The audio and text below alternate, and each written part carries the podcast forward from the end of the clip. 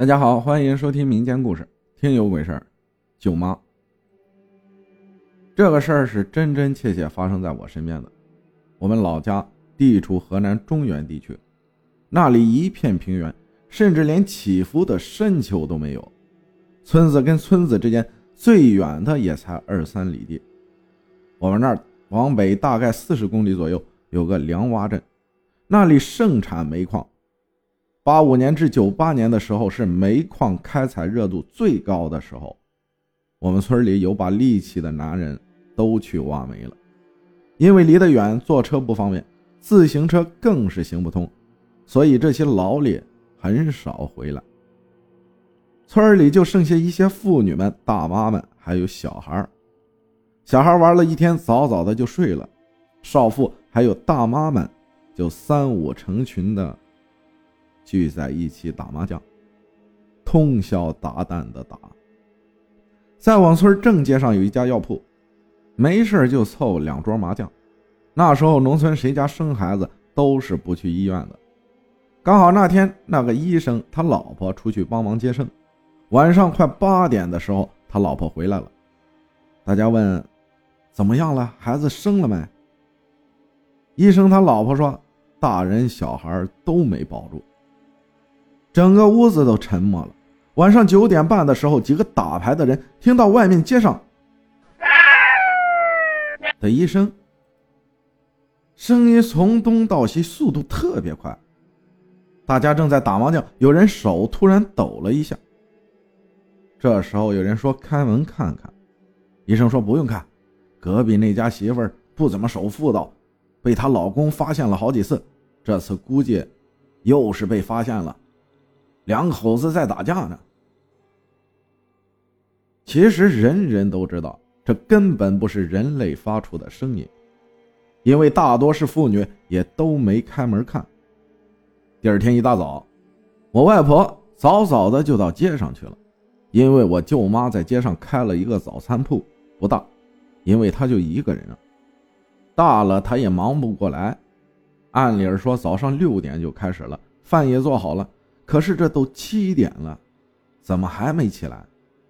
我外婆就过去敲门，敲了半天没有回应，越想越怕，索性就找了几个力气大的，把门强行给推开了。进屋里就闻到一股刺鼻的农药味道，看到我舅妈就躺在地上，我仅一岁多一点的小表弟就坐在冰冷的地上，或许早就哭虚脱了。看到这一幕，邻居立马叫我妈跟我爸过去。那时候村子上只有一辆摩托，我爸借来说拉我舅妈去医院。起初那家人根本不同意，后来我外婆苦苦央求了将近一个小时，人家才愿意借。反正具体是谁一起拖着去的，我记不清了。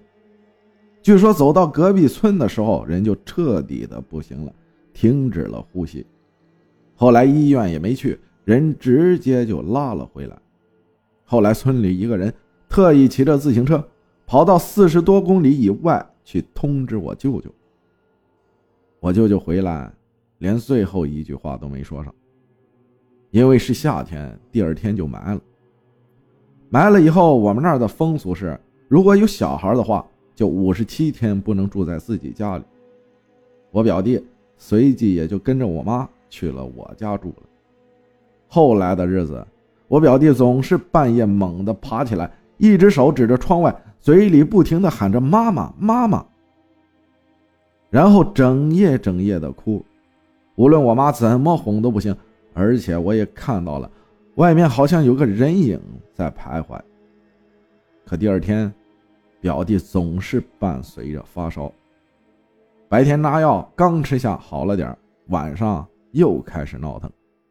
反反复复，直到过了头七，第三天，我妈彻底受不了了，就找了村里一个会看事儿的老婆婆。后来老婆婆看过之后，大概问了过程，就说道：“这是她心有不甘呀，想带孩子走呢。除了这个，应该还有些什么事儿，估计是出在我舅舅身上。先回家去，好好问问我舅舅是怎么回事。”再来说接下来的事儿。后来在家里长辈的追问下，起初舅舅死活说什么事都没做，后来才说，原来啊，舅舅所在的那个矿上，在井口上有一个记账的小姑娘，就是记每天从井下掉了多少煤上来，他给记住，就这么简单。我舅舅天天下煤窑，一来二去就熟络了起来。这一来呢，我舅舅最年轻，他是跟着村里其他年长的长辈们一起去的；二来呢，舅舅长得也还不错，所以俩人就日久生情，最后腻歪到了一起。后来有一天，我舅妈刚收完摊，就有一辆拖拉机拖个空斗过来问还有没有饭。我舅妈说了句没了，刚洗完锅。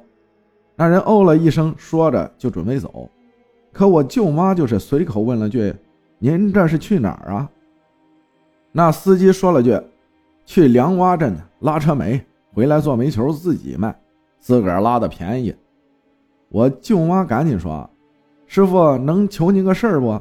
我们娘儿俩也去那边，你就捎上我们吧。”说着，从隔壁小卖部买了一盒七毛钱的顺和烟递上去。那个时候的人呐，本来就乐于助人，再加上拿了烟，反正路途遥远，多俩人还能边走边唠呢。就这样，我舅妈带着刚会走的表弟就出发了。天蒙蒙黑的时候才到。我舅妈下了拖拉机，花了一块五毛钱打了个三轮摩的，往我舅舅那边赶去。那时候矿都是分几号几号矿的，比如你说去八号矿，你就跟摩的师傅说。一准错不了，都能准确的找到。可是刚到我舅舅所在的矿院里，就看见我舅舅跟那个女的手拉手提着一袋子水果，一边走，舅舅还一边喂她吃。舅妈看到以后愣了许久，不知该怎么办，带着我小表弟站了很久很久。我舅舅可能是把那个女的送回家之后，又出来买什么东西。老远就看到，好像是我舅妈站在那儿。他刚想喊，舅妈领着表弟头也不回的就走了。因为天黑，再加上没看清，舅舅以为看错了，也就没放心上。过段时间，舅舅回家去了，俩人还因为这事儿吵了一架。可当初舅妈是怎么领着刚会走的表弟挨过了那一夜，没人知道。要知道。你从梁洼镇来矿上还有摩的，你回去可就没了。要趁拉煤车才能到镇上，况且晚上可能有狼出没，很可能舅妈就是带着表弟在哪个角落里挨到了天亮。反正想想挺可怜的，因为我去过那边，很荒凉。后来因为这事舅舅实在觉得瞒不住了，就说了句：“以后。”不跟那个女的说话了还不行吗？说完这话，没两天就走了。走了几天后，舅妈还是不放心，就托人捎信儿，让他别干了，赶紧回来，打算一起经营这个早餐店。可是口信儿捎了一波又一波，就是没回应，舅舅也没回来。说到这里，看事儿的老婆婆一拍大腿。行了，底下的事儿你们听我说。后来舅妈觉得心里难过，气不过，出现了轻生的念头。外加上这个念头，随着舅舅出去的时间越久，变得越大。刚好那天夜里有个孕妇生娃，一尸两命，大人和小孩都怨气太重。刚好舅妈又有了轻生的念头，身子比较虚，所以就被附了体，空了心。